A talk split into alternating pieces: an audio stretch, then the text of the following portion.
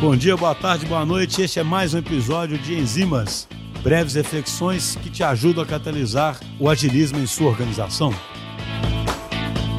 Pessoal, hoje eu queria falar um pouquinho sobre uma questão que eu acho que assola aí muitos, muitas empresas né, que querem fazer a transformação digital, que é sobre como reduzir os custos né, dessa transformação ou como reduzir os custos aí de cada squad. Né? As empresas sempre vão pensar assim, poxa, eu vou ter que partir vários squads, cada squad vai ser um investimento considerável.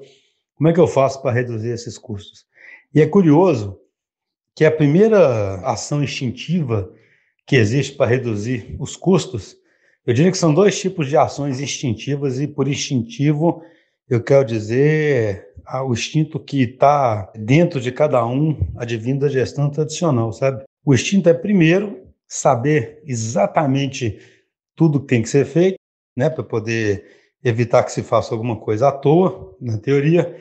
E segundo, controlar muito a produtividade, a senioridade de cada papel do time, fazer quase que um microgerenciamento aí, para saber se aquele time realmente está sendo o mais produtivo que poderia, se está produzindo todos os pontos que poderia produzir. E é curioso porque, do ponto de vista do agilismo, eu diria que esse instinto ele acaba indo na direção contrária do que, na verdade, seria o mais importante para se reduzir o custo.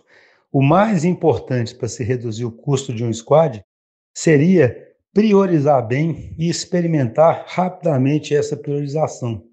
Então, vejam só, né? Por que, que priorizar bem é mais importante e pode ter um efeito de ordem de grandeza maior do que tentar microgerenciar um squad, do que tentar aumentar a produtividade dele? Simplesmente porque ao priorizar bem, você pode até deixar de fazer coisas inteiras que você achava que deveria fazer. Então, se você combina priorização com experimentação, você dá chance de descobrir aquilo que o negócio precisa. Vejam, isso que eu estou falando é até repetitivo, no sentido que isso é a essência pura do agilismo. Mas é curioso que muitas vezes a gente estuda o agilismo, a gente quer aplicar o ágil, a gente cria squad, mas na hora de começar a, a, a uma frente nova, um squad, por exemplo, sem querer, por isso que eu digo instintivamente, a gente cai nos mesmos vícios de sempre, que são ah, eu preciso detalhar melhor o que eu vou fazer, eu preciso microgerenciar esse squad, eu preciso saber que está todo mundo trabalhando com uma produtividade altíssima, etc, etc, etc. Eu nem estou dizendo que você não vai querer ter parâmetros de produtividade, apesar da gente saber que medir produtividade em software é bastante difícil, mas é claro que você vai ter que querer alguns parâmetros aí para poder fazer comparações, saber se aquele time está entregando no ritmo bom. Mas eu insisto, o que ganha o jogo é priorizar bem, experimentar rápido, aprender rápido.